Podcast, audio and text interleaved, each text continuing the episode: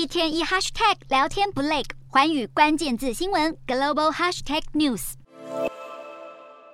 整栋房屋被厚厚的大雪覆盖，门前也堆满积雪。不止北美地区，东北亚也陷入急冻。日本遭遇今年冬天最强寒流，从十七号起，许多地区都降下大雪，成为一片既美丽又危险的银白世界。而且就连太平洋一侧也下雪。已经五年没有下雪的四国高知市再度观测到积雪，不管怎么使劲用力推，车辆还是卡在积雪中。大雪狂袭，秋田县有八十岁老翁在自家铲雪时遭到屋顶滑落的雪堆砸中而不幸身亡。日本各地交通也大打劫，列车因为停电而被迫停驶。东京沿海城市有数百辆汽车在高速公路滞留一个晚上，空中交通也大乱。而且从二十六号开始，将会有新一波更强烈的冷气团来袭，届时情况恐怕会更加严峻。日本的邻国南韩二十三号也遭受暴雪袭击，南韩光州降雪量达到三十六公分，创下新纪录。仁川出现零下十八点九度低温，大田零下十七点四度，首尔的体感温度则是降到零下二十二度。好在目前除了南端济州岛的山区之外，大部分地区已经解除大雪警报，但因为道路结冰，交通事故频传，济州岛也有部分航班停飞。南韩当局呼吁民众出门还是要注意安全。